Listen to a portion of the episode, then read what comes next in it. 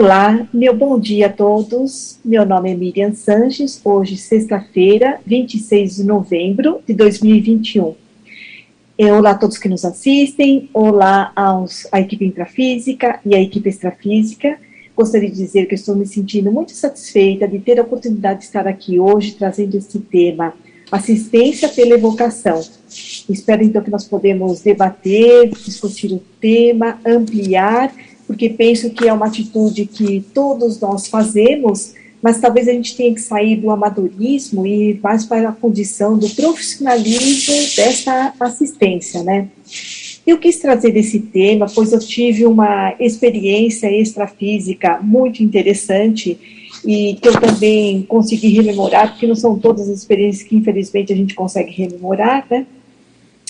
E, e a condição também do estado emocional, como que isso interfere nas, nas, nas nossas experimentações.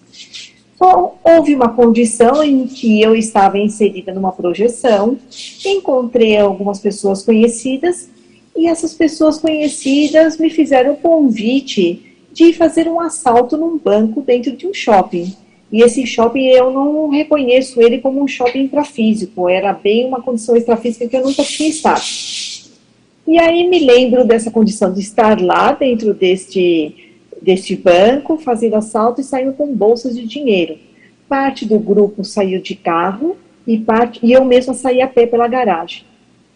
Perdi um pouco a lucidez, depois que eu recuperei essa a lucidez, eu já estava dentro de um, do meu próprio carro, conversando com uma outra pessoa e não contei sobre o ocorrido com essa pessoa e saiu no rádio, eu escutava pelo rádio do carro, no extrafísico, na projeção, que diz que tinha ocorrido esse assalto e que a polícia já estava investigando. Aí a pessoa que estava do meu lado falou assim, é, o crime não compensa, ele sempre consegue é, ir atrás dessas pessoas. E aí, nessa condição, senti emocionalmente é, um mal-estar da moral, da moral, sabe? Uma condição meio é, de imoralidade, de que aquilo não poderia ser feito, e acho que eu pensei, conseguia raciocinar que o melhor nessa condição seria me entregar para a polícia. Aí me lembro de eu indo lá, me entregando para a polícia, dizendo o que tinha ocorrido, e me mantiveram presa, presa por algum período. E depois eu já não me lembro mais da projeção, o que, que é que tinha ocorrido. E aí, a, a condição é, na hora que você acorda, eu fico totalmente assustada e questionando a, qual é a minha responsabilidade numa projeção dessa. O que, que é que eu estaria linkada com isso? E aí fiquei bem preocupada com esse tipo de ação anticosmoética, falei até que ponto que eu estou envolvida com isso, porque a sensação é tão real que parece que sou eu mesmo que tivesse provocado ou que eu fosse fazer alguma ação dessa, né? E, e, eu lembro também, até antes de acordar, que eu fiquei muito preocupada com a condição de ficar sem a liberdade, é, de me sentir envergonhada, de um certo arrependimento, e, mas principalmente talvez tenha sido da, de perder a liberdade. Isso era, era bastante constrangedor. E aí a primeira coisa a achar é que é, é a culpa da gente, né? É culpa de quem presenciou, de quem vivenciou aquilo. Aí a gente tem que aprender a levantar outras hipóteses. Outras hipóteses. A primeira seria eu, poderia ser. Uma experiência do passado? Pode ser. Nesta vida? Não. Em outra vida? Sim, pode ser. Pode ser alguma coisa que eu venha fazer? Pode ser, mas se eu já me conheço, eu já conheço que isso é, é uma condição anticosmoética, então provavelmente eu não vou me envolver nisso, ou pelo menos vou ficar atenta para não me envolver. Eu posso até me envolver, mas isso terá consequências. Então, o discernimento vai se ampliando para poder entender melhor. E o que ajuda também a entender é que, numa condição dessa, uma projeção parecida com essa, provavelmente a gente está acoplado. Então, provavelmente eu estaria acoplada com alguma consciência que teria passado por essa experiência e teria sentido tudo aquilo que eu senti.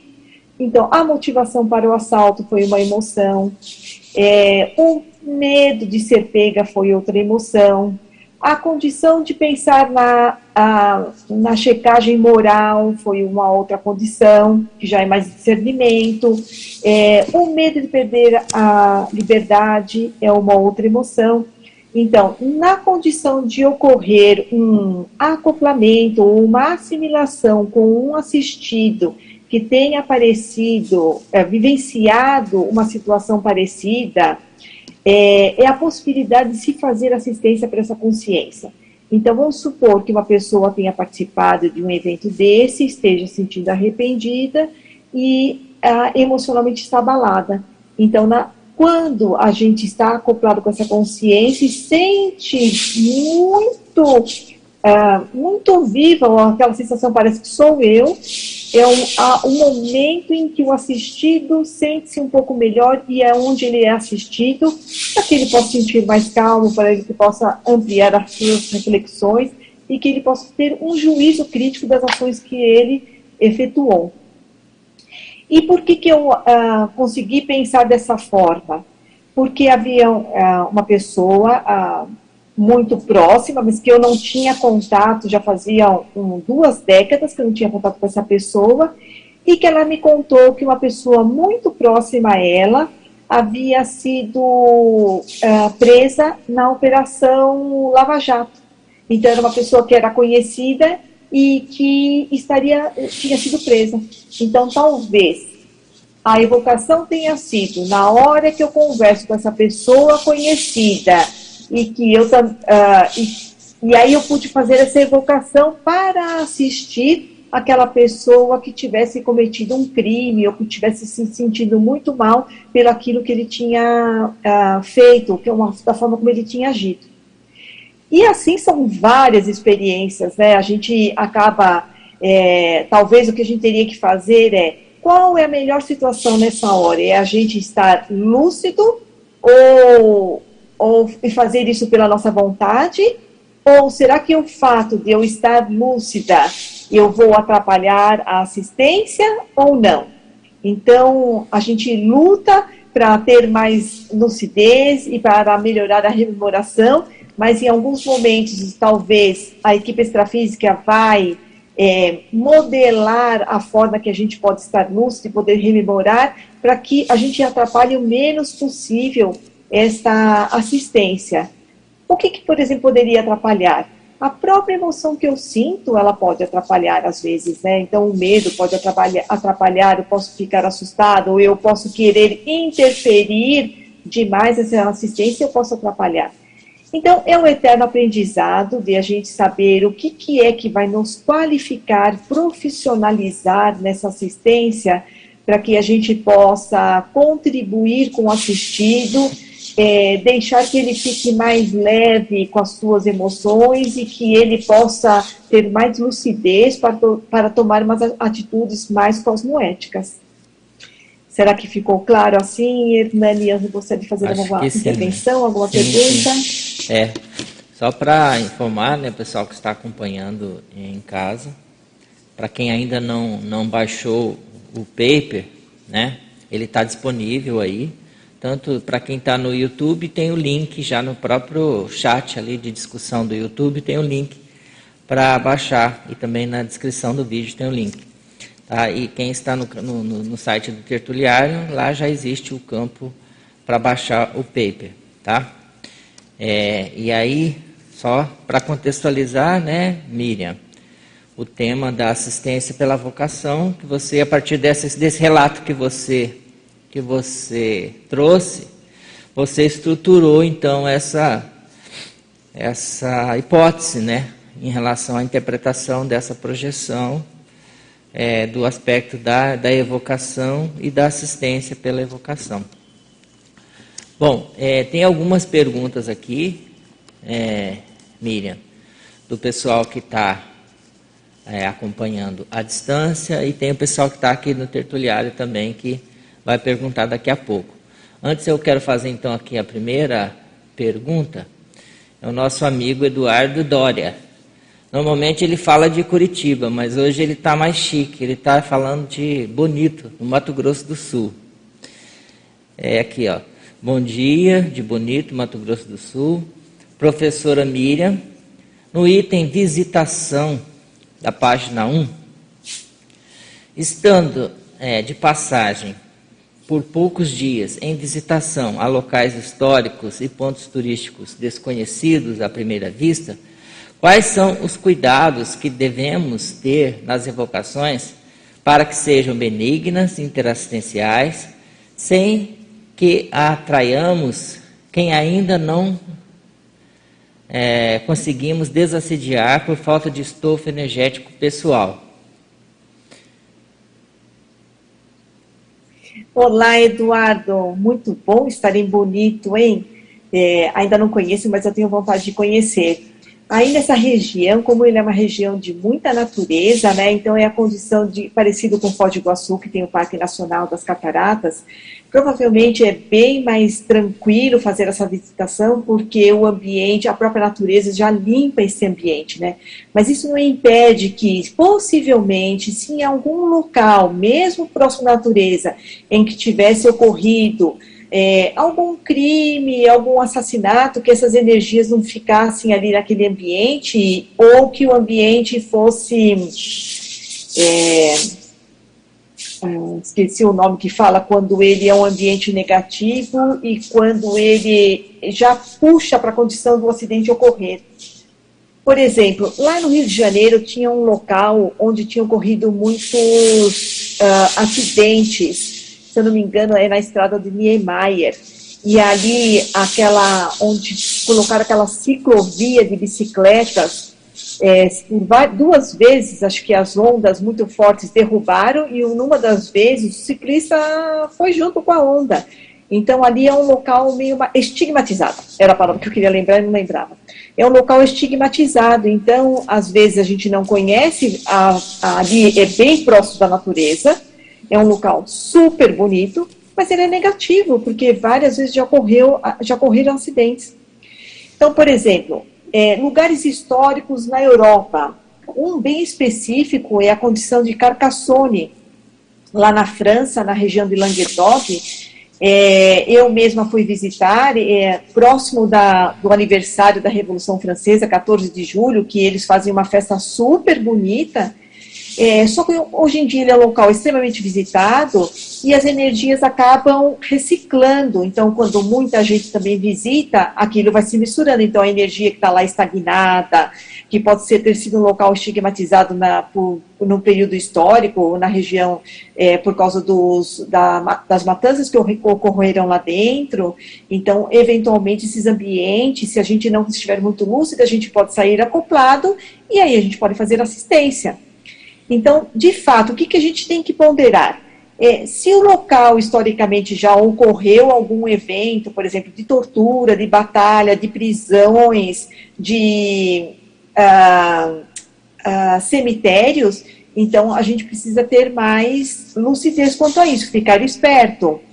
É, porque eventualmente a gente pode evocar, e a condição da gente evocar é na hora de fazer assistência qual é a minha capacidade, meu estofo energético para sair dali. Assistir a quem precisa, mas eu também não ficar queimada, não entrar em burnout e eu não ficar assediada. E eu ficar bem com as minhas energias. E eu acho que isso, Eduardo, é um aprendizado. Então, o primeiro ponto é: talvez a gente sinta medo? Provavelmente sim. Eu mesma falei que senti medo na projeção. Mas com o tempo, com as experimentações e com a desenvoltura energética e a nossa condição de uh, é, autossustentabilidade energética, com o tempo a gente vai se disponibilizando mais para isso. E para isso, a própria TENEP já é uh, indicada para que ocorra esse desenvolvimento. Se nós somos um tenepsista, isso vai ajudar a gente poder acoplar, estar a Conciex e poder fazer esse encaminhamento ou esse atendimento na própria TENEPS. Então, eventualmente, algumas pessoas podem se sentir mal nesses ambientes. Então, às vezes, pode ser mesmo pela condição energética dela, a pessoa ser bastante suscetível. Mas, às vezes, não tem sustentabilidade.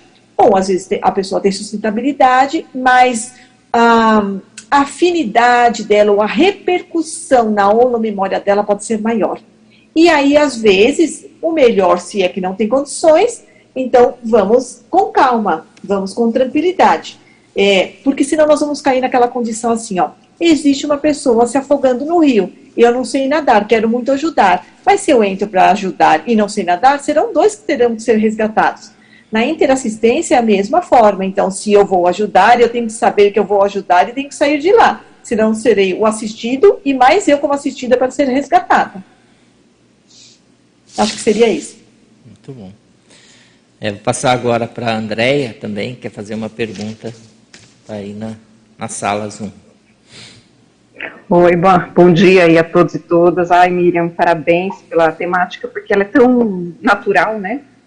Acontece, né, com, com todo mundo, entender essa questão é realmente extremamente importante.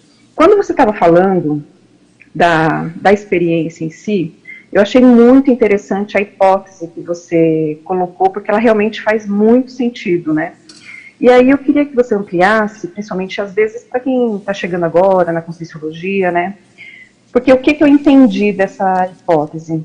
Que essa evocação, os amparadores, vamos dizer assim, aproveitou dos seus trafores, na verdade, para fazer com que aquela consciência que estava sendo assistida interagisse com esse tipo de holopensene e às vezes até conhecesse para poder começar a sentir aquilo, né? Talvez não é nem que eles já sentissem, mas assim, ele perceber que existe aquele tipo de situação, aquele tipo de sentimento, né, e principalmente de consequência.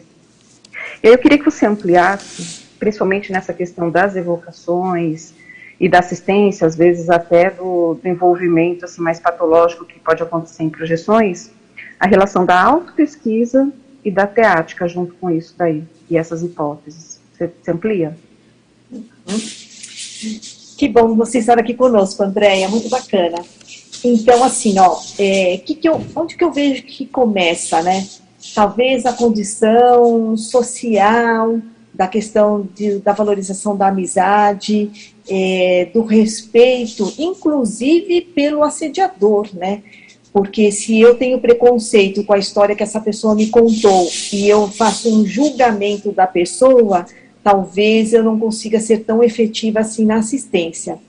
Então, em tese, eu nem falei nada de conscienciologia com essa minha colega. Ela sabe, porque na época eu estava morando em Foz do Iguaçu, né? agora estou em São Paulo, mas na época eu, eu passei muitos anos morando em Foz do Iguaçu, por isso que eu perdi o contato, né? Por causa das mídias sociais, a gente resgata esses contatos. Então, ela sabe da conscienciologia, mas a pessoa não se interessa. Então, em tese, esse aprofundamento, a pessoa querer vir buscar mais, ainda não aconteceu mesmo porque eu não conversei direto com o assistido. Eu conversei, uh, foi assim, é amigo do amigo, alguma coisa assim, sabe? Então, é, não teve isso. Eu, eu penso que o que teve é a condição da pessoa, do assistido, onde ele está imbuído em umas energias sofríveis de, provavelmente naquilo seria arrependimento, de cerceamento da liberdade, de vergonha perante a sociedade, e a pessoa fica num estado em que ela não vê saída, né? É aquela condição de que às vezes a gente pode estar assediado por um minuto, é, por um dia, por uma semana, por um mês, por um ano e sabe por um século. Então, dependendo do estado em que a gente se encontra, a gente permanece assediado por muito tempo sem ver luz no final do túnel e que parece que eu não vou me desfazer daquilo que eu fiz errado. Considerando que nós somos o resultado de várias vidas, e hoje em dia que nós, eu estou estudando cosmoética, estou querendo aprender cosmoética com mais profundidade, e que essa vida é uma grande oportunidade de evolução, então eu não está zerado na minha ficha evolutiva, que eu não cometi erros anticosmoéticos anteriormente. Então, se eu admito que eu posso ter atuado, que eu já fui anticosmoética, inclusive nessa vida em algumas questões eu não sou 100% cosmoética, mas se eu admitir que eu já fui anticosmoética antes e hoje em dia nós estamos aqui fazendo assistência, falando sobre assuntos avançados, tendo oportunidade de ajudar na interassistência, é, poder melhorar a nossa pensenidade. É, inclusive, então, se eu posso fazer tudo isso e se no meu histórico tem manchas na minha ficha evolutiva, então quer dizer que o assistido, a pessoa que eu vou assistir, eu posso ajudá-la também. Porque se ela cometeu algum erro, alguma atitude anticosmoética, ela também tem a oportunidade de ser esclarecida, de modificar a sua pensanidade, de corrigir os seus erros e de retomar a sua condição evolutiva. Então, eu penso em termos de autopesquisa, o que vale a pena talvez seria para, de repente, é, vincar os valores, os valores da importância que, de que às vezes é, amizade é possível é, a gente alimentar as amizades, porque são nas amizades que a gente vai ter a oportunidade de poder assistir, é para fazer esse link, e que essa vida, por mais desafiadora que ela seja, a gente tem como evoluir também aqui nessa dimensão intrafísica, e que aqui também é a oportunidade para a gente conviver com as consciências de diferentes níveis evolutivos. Então, talvez esse, esse seja a maior vantagem dessa vida. Então, não é só ver o lado, o, as questões desafiadoras, as questões difíceis, mas é a oportunidade de nós estarmos mais próximos e poder assistir essas pessoas. Eu acho que seria por aí, Andréia. O que você acha? Eu acho que essa questão que você trouxe do preconceito é a chave para o rapport também, né? Se você uhum. tem preconceito com aquela situação, a gente tem, né, na verdade, ainda muitos preconceitos que ainda não foram nem descobertos, né? Uhum. Mas eu realmente achei bem interessante essa colocação sua, porque assim, e, e eu acho que é independente se você, se você não conhecia, mas eu acho que através do rapport da amizade que você trouxe aí, realmente os aparadores utilizaram eu até penso que uma autopesquisa já consistente, teática, que você tem, como um exemplo ali para aquela, aquela assistência, né? Então é bem. Meu maior aprendizado é que as emoções que eu senti que são muito vívidas, que todo mundo já viveu isso nas projeções, e, e a primeira interpretação que geralmente as pessoas fazem é: fui eu, eu sou culpada, eu fui errada, e a pessoa se auto-julga e achando que ela fez aquilo. Então, é a primeira hipótese, pode ser que sim. Mas eu me conhecendo, sabendo que isso está longe de ocorrer comigo, é. então vamos para a segunda hipótese. Pode ter sido o acoplamento com alguma consciex, ou com sim, ou, que também não tenho certeza. Então, a minha primeira hipótese é que era uma consim, vamos supor. Mas pode ter sido alguém também próximo dessa equipe, desta, é, é, como é que fala, essa quadrilha, alguém que pode ter sido já com CX. Isso eu também não sei, eu não tenho certeza. Tá? É interessante. Mas é, a gente, na verdade, não tem certeza de nada, né? Uhum, mas a gente vai só anotando é, para é. saber, é, para obter mais informações, levantar mais hipóteses e talvez então assim ó, não ter eu sei que o, a, as emoções são inevitáveis elas ocorrem a gente está sentindo então assim isso é muito real não tem como dizer é. que não foi quem nunca teve uma projeção que era assustadora e a gente acorda no meio da projeção, quando vai dormir de novo, a, a, o negócio acontece, continua acontecendo, ele continua ocorrendo, né? Então está ocorrendo ainda no extrafísico, a gente está vivenciando aquilo. É quase como um sufocamento, eu quero respirar melhor para poder é, assistir, mas às vezes é difícil. Então, assim, é, tem que lidar com assistência, vamos aprender a lidar com as emoções também e vamos ver o que, que é que vão, vão ter de, aparecer de mais, mais dados para ocorrer. Agora, um ponto, um ponto que vale a pena enfatizar, né, Miriam, é que assim, a evocação ela é, ela é muito mais frequente, muito mais comum, né, do que a gente, até a gente imagina, porque uhum. se você pensa em alguma coisa, você pode estar evocando aquele padrão, aquelas energias. Se você pensa numa determinada pessoa, você está evocando as energias daquela pessoa, tanto para o bem quanto para o mal, né? Você está pensando na pessoa, você vai evocar as energias dela. E então assim, é, uma coisa é a evocação que ocorre de uma maneira inconsciente, mas é, que muitas vezes a pessoa atrai determinados holopensenes negativos e se autoassedia com aquela evocação, que é o que mais tem, que é mais frequente. A outra coisa é isso que você está falando, que é a evocação técnica, é, em que a consciência que está evocando, ela tem mais o papel de assistente, né? Até você faz essa na, na, na, sua taxologia aqui da enumeração, você enfatiza bastante, é, coloca várias possibilidades para entender melhor isso. Né? Achei isso muito esclarecedor. Exato, então é aquilo que eu falei, né? Nós vamos sair da condição, esse de, do, da pessoa evocar e ser inconsciente, eu acho que é bem comum, né? Então que nós vamos sair é da condição do amadorismo para o profissionalismo assistencial. Então, procurar fazer isso de forma consciente e profissional. É claro que ainda assim, provavelmente, é o que a gente fala assim, ó, a pessoa ectoplasta, a consciência ectoplasta, que evocou, pensou numa pessoa, ou ela viu a pessoa passar e ela já teve um julgamento, ou pensou mal, ou emitiu uma opinião, já evocou. Se ela é ectoplasta, isso multiplica por 10, vamos supor. Então, a responsabilidade da pessoa que tem muita energia, que conhece o assunto, ou então às vezes nem conhece, né? Porque tem um monte de gente que é ectoplasta e que faz isso e que não conhece, mas sofre. E às vezes até ela pode estar fazendo a assistência pela energia dela, mas ainda está sofrendo muito. Então, assim, o pós-assistência ainda dá muito trabalho, ela ainda está sofrendo com aquilo, aquilo gerou medo e ela não quer mais lidar com aquilo, ela quer fugir daquela condição. Tem muita gente que tem experiências é, super bacanas, super avançadas em termos de percepção, em termos de conexão com o extrafísico, em termos de assistência, mas não sabe, não tem nome para cada função, não sabe lidar com aquilo. Então é por isso que a gente quer chamar atenção. Se isso ocorre, e deve ocorrer com muitos de nós, como já corria comigo também, eu não tinha nome para isso, né?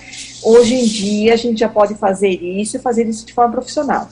A primeira coisa que a gente fala é: vamos aprender, então, primeiro é a cognição. Vamos aprender os nomes, o paradigma consciencial, o que, que a conscienciologia explica sobre isso, para poder fazer isso de forma mais eficiente, mais eficaz, né? Depois que a gente aprendeu os nomes, então nós vamos para a prática. Vamos começar a trabalhar fazendo a evocação, por exemplo, daquela mais inconsciente, e até que a gente faça, aprenda a fazer o acoplamento, depois a fazer assimilação, isso a gente aprende nas dinâmicas, isso a gente aprende nos workshops, até chegar à condição da TENEPS, que é a condição de fazer esse encaminhamento de uma forma mais profissional, com hora certa, local certo, tempo adequado, as energias adequadas. Porque muitas vezes também tem o ímpeto da pessoa que tem um perfil superassistencial e ela quer fazer assistência para o mundo inteiro. E aí eu lembro que o professor Valdo falava, né? Abriu a porta da assistência, a boiada vem. Então, uhum. se prepara porque vão vir muitos assistidos. Mas e aí, e aí, qual é o nosso estofo energético? Qual é a nossa capacidade de de atender a toda essa demanda assistencial.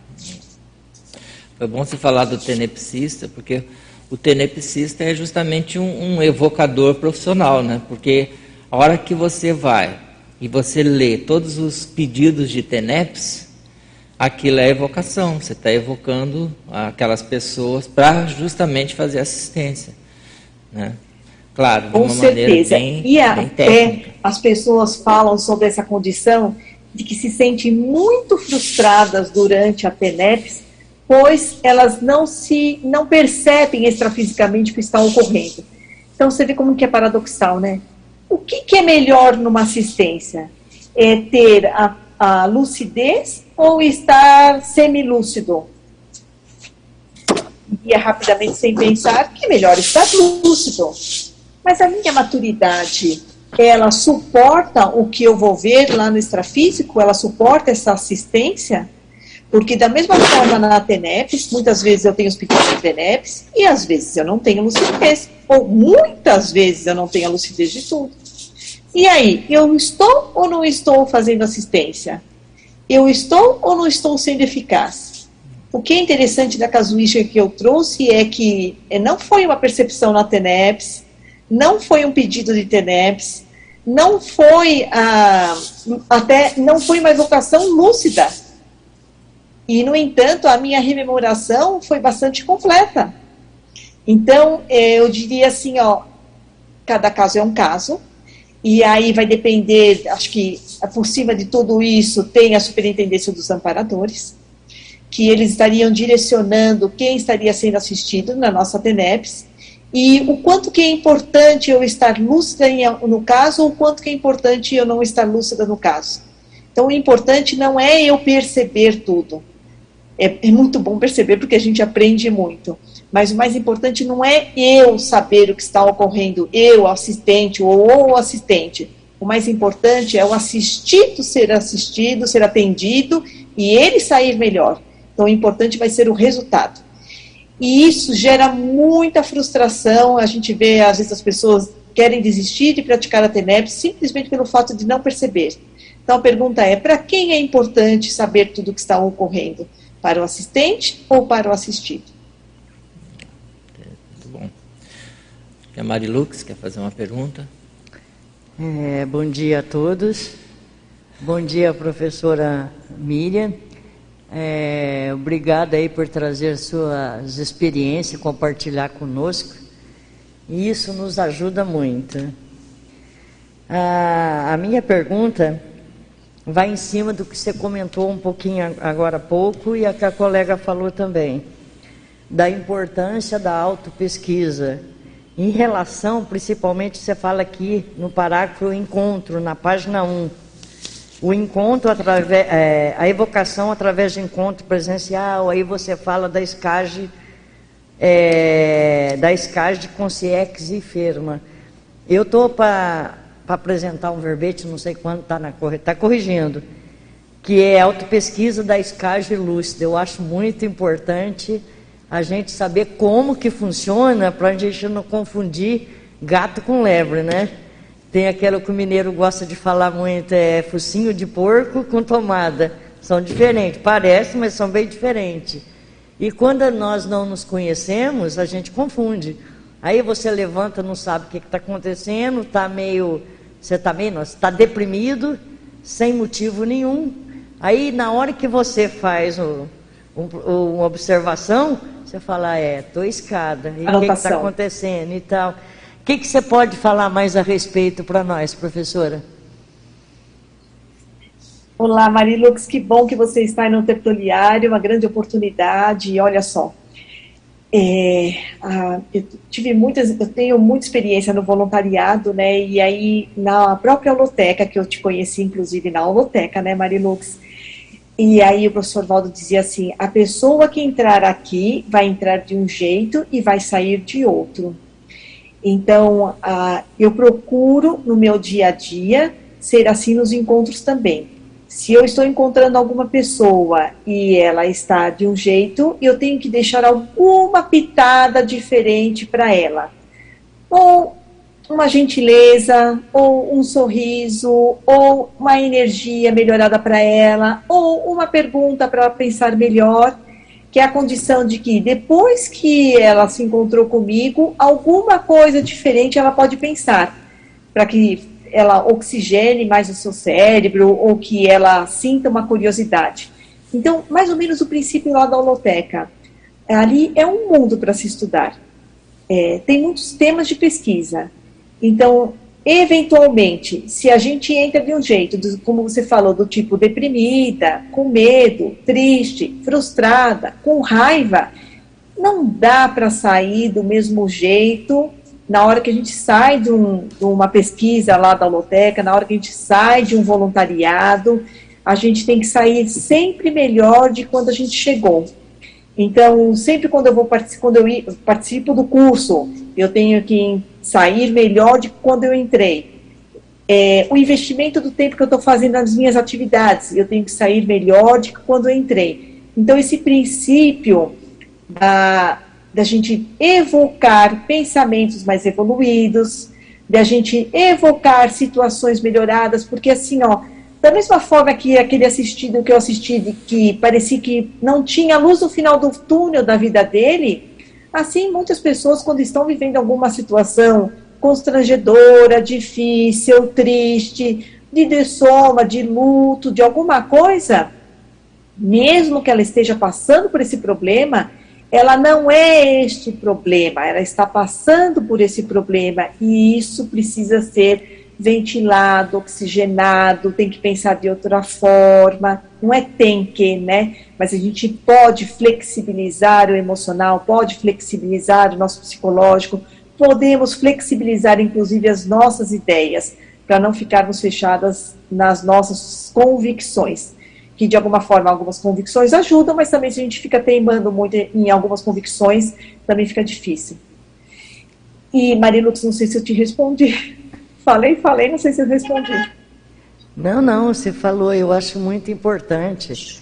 É, e o bem-estar que a gente é, vive depois que vai levado para TENEPS, às vezes fica uma semana com você, às vezes fica dois dias, às vezes é num dia só, mas é muito interessante essas escagens lúcidas. Eu dou muito valor e sou muito grata aos amparadores por ter essa oportunidade de poder fazer essa assistência. Posso fazer mais uma? Então, Marilux, no seu caso, você até já deveria ter feito, fazer isso na sua vida antes mesmo de conhecer a Conscienciologia. E aí você, tá vendo? Você deu um nome a essa ação. Então, a cognição te ajudou você fazer isso de forma mais profissional. E aí, com a prática, a gente vai aprendendo cada vez mais. Talvez o que seja as pessoas fiquem preocupadas, amedrontadas, é que ela fica, a gente normalmente é da natureza humana, nós ficamos esperando alcançar 100% do conhecimento ou 100% da minha capacidade para depois poder fazer isso. Então é, a gente meio que vai aprendendo fazendo, vai fazendo, vai aprendendo, vai fazendo, vai aprendendo. Mas fica à vontade, pode perguntar sim, Marilux. Sempre era aprendente, né? É, Exato. Na paravisitação, você fala também ali a respeito do holopensene. E ali, na, na primeira contextualização, ali na primeira, você fala todo o epicentro consciencial é responsável pela qualidade da autopensenidade, que é uma coisa bastante relevante, né? Se você quiser falar a respeito, então ela para a visitação. Eu achei muito é, importante esse parágrafo. Aliás, tudo aqui está Tudo é importante, mas tem uns que te chama mais atenção, né? Uhum. Pois é, né? E a paravisitação, ela tanto pode ser numa comunidade paratrosférica, super assistencial, como pode ser uma paravisitação numa, comuni numa comunex evoluída, né? E aí, então vai ter a ver com a, a questão da nossa pensilidade. Então, é a tal da agenda extrafísica, né, que a gente tem que fazer. Quem é que não quer visitar uma Comunex avançada. Pois bem, quero toda noite. E será que eu vou? Provavelmente, em alguns momentos, alguma coisa acontece porque acordo muito bem, motivada, me sentindo desperta. Em outros momentos, como você mesma falou, que às vezes a gente faz uma escagem, ou tipo, a gente acordou num dia que eu não estou lá muito bem, estou me sentindo deprimida sem ter um motivo. Então, quais são as possibilidades aí? Sim, algumas vezes eu melhoro a minha pensanidade pela minha própria vontade, por, por aquilo que eu coloco como meta para eu fazer. Por exemplo, vou fazer um verbete, vou, vou uh, participar do Epicentrismo em Debate, vou fazer um artigo, vou fazer um livro, vou fazer um curso. Então, é a condição de eu ter uma meta evolutiva para me manter uma ortopensenidade mais rígida, a ortopensenidade. Ou então, e aí eu vou fazer isso para quê? Para melhorar cada vez mais. Para que eu quero melhorar? Para ficar limpinha? Não, quanto melhor ou mais avançada, mais evoluída estiver, mais capacitada eu estarei para ir lá nas profundezas da baratrosfera. E como é que eu, como é que eu vou conseguir estar lá naquele ambiente mantendo minha rigidez pensênica e uh, num ambiente que não é muito evoluído. Então, é, é o tal do paradoxo. Uh, aquela condição, né? Pela pensenidade, se a gente ficar muito tempo ali na baratrosfera, eu posso perder minha lucidez. Então, tudo isso nós vamos aprendendo com o tempo e com a nossa prática, a nossa disponibilidade interassistencial, a nossa capacidade de sustentação energética e também sobre os efeitos das assistências que nós já fizemos. Então, para isso, claro, né, se a gente já estiver disponível e conectado com a equipe extrafísica dos amparadores, porque provavelmente nada disso a gente faz sozinho, tudo isso a gente faz com uma equipe extrafísica, para saber qual é a prioridade da pessoa que vai ser atendida, qual é a, a prioridade da comunidade que nós vamos atender, qual é o vínculo que eu tenho com essa comunidade, às vezes, um vínculo excessivo pode ser que não seja favorável para assistência. Ou então, se estiver sem vínculo nenhum, talvez não seja favorável. Então, tudo isso nós vamos ter que estudar. Provavelmente, vamos ter aula no curso intermissivo para poder aprimorar essa assistência. Mas essa pergunta a gente pode até fazer aqui, né? Qual é o meu grupo evolutivo? A quem que eu devo assistir? Qual é o foco da assistência? Não é? Talvez assim, né, Marilux, para a gente poder qualificar mais essa escagem lúcida. Sincronicidade. Acabei de pensar na palavra qualificar, você fala. É a qualificação, né? O efeito halo da qualificação, da autopesquisa, da autocognição, da teática, né? Valeu, obrigado. Tem uma pergunta aqui, Miriam, é do Geraldo Matos Guedes é, ele pergunta o seguinte: poderia ampliar a evocação e atração de amigos múltiplos na série X, referentes à expressão o bem atrai o bem? Exato, né? Essa é uma frase do professor Valdo, né? É, a evocação, a atração e a aglutinação são fenômenos universais das consciências, né? E aí você fala assim, ah, que interessante. Se o bem atrai o bem e o mal atrai o mal, tá bom, eu entendo isso. E aí, quando eu vou fazer assistência por um assediador, como é que faz? Aí tem a ver com a nossa intencionalidade. Qual é a intenção de eu evocar uma, um assistido? Uma consciência que provocou mal para muitas pessoas. Então, a, intencionalidade de eu querer assistir aquela consciência para que ela possa ter noção do, das consequências das suas ações, talvez seja o caminho para que a outra pessoa entenda. Olha só, os resultados das suas manifestações pensênicas têm uma consequência. Ou as suas manifestações pensênicas têm um resultado. E quando as pessoas se preocupam com este resultado, elas vão pensar melhor na intenção das suas evocações ou na intenção das suas ações. Então, se o bem atrai o bem, então na hora que eu estou com intencionalidade cosmoética, positiva, assistencial, provavelmente eu vou atrair próximo de mim os amparadores interessados em assistir os assistidos.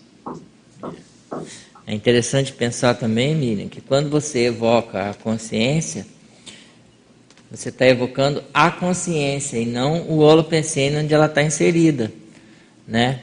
Que aí, se você traz ela para a sua psicosfera, na verdade, você não está trazendo o holopensene dela para você, você está tirando ela daquele holopensene que ela estava e trazendo para um, um holopensene mais homeostático, para poder assistir aquela consciência, né? Então é diferente, Exato. quer dizer, você atraiu foi a pessoa e não o mal dela, né? Exato. E isso que é interessante, né? Essa condição que você falou agora de ela pensar melhor, né?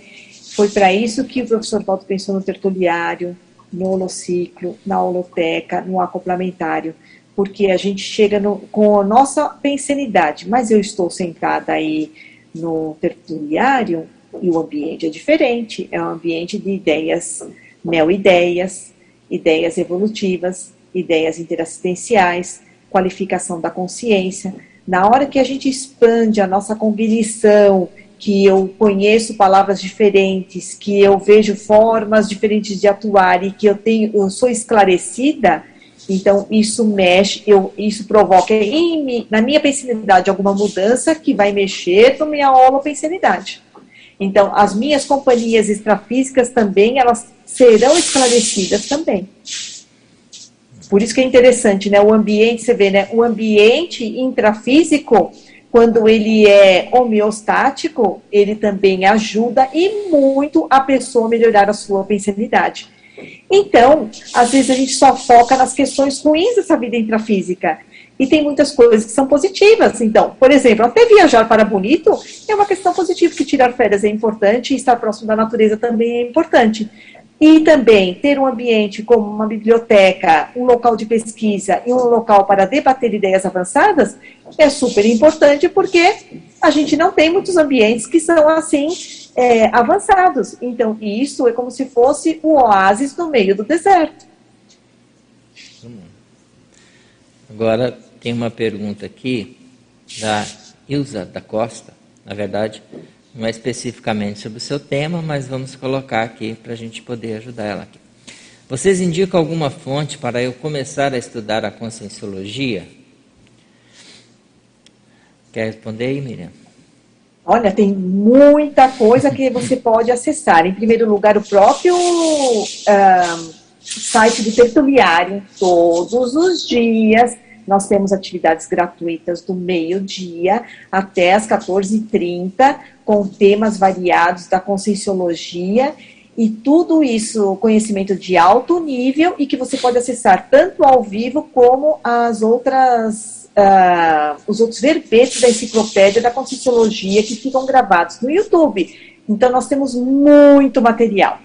Fora isso, cada instituição conscienciocêntrica, que a gente, que cada uma trabalha com uma especialidade, é, as, as, instituições têm palestras gratuitas, têm lives. Eu sou voluntária da Ectolab e toda sexta-feira à noite nós temos diálogos online, que também fica lá gravado. Hoje à noite nós teremos um, que é a evitação da, do descontrole financeiro do ectoplasta. Então tem no, no YouTube da Ectolab tem ali todos os eventos que já ocorreram que ficam gravados.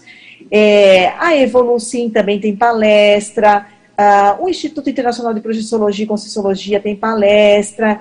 Então, talvez entrando no próprio site do tertuliário, ali vai ter o um link para todas as instituições conscienciocêntricas e uh, todas as instituições têm palestras gratuitas que você pode estudar. Aí você tem que ver aquilo que é mais prioritário, que é mais importante você aprender agora, para poder começar a estudar e aí depois você aprofundar naquilo que você é, mais tem interesse, que mais lhe agrada, que você tem mais vontade de aprender. E o próprio Psicentrismo em Debate, uma vez por semana, também estão aqui, nós estamos aqui dis discutindo é, temas bastante importantes, e os anteriores também estão gravados no YouTube, não é isso, Hernani? É isso aí, é. É, de uma, resumindo, né, ela pode tanto escolher as atividades, o cardápio de atividades né, das instituições da Conscienciologia, tanto online, quanto já agora com essa retomada, algumas presenciais que já começam a acontecer.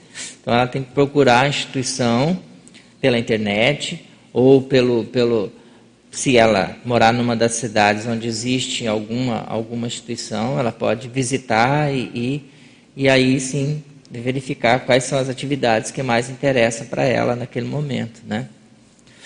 Além de, se você ela quiser é, fazer algum curso, existe a Mega Store da Conscienciologia e ali estão dispostos um cardápio de vários cursos que você pode acessar. Alguns cursos são síncronos, né, que a gente fala, que é ao vivo, você pode interagir, e outros cursos ficam gravados, eles são assíncronos.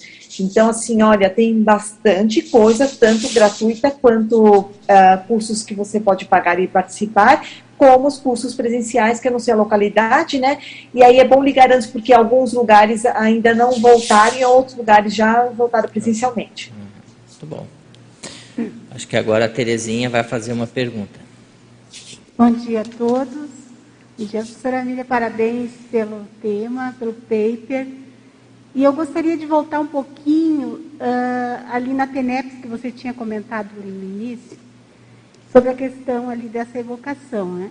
Eu tenho percebido, assim, ocorre muito comigo, que quando chega os nomes, eu, naquele momento que eu leio, eu sinto que já existe uma escagem ali.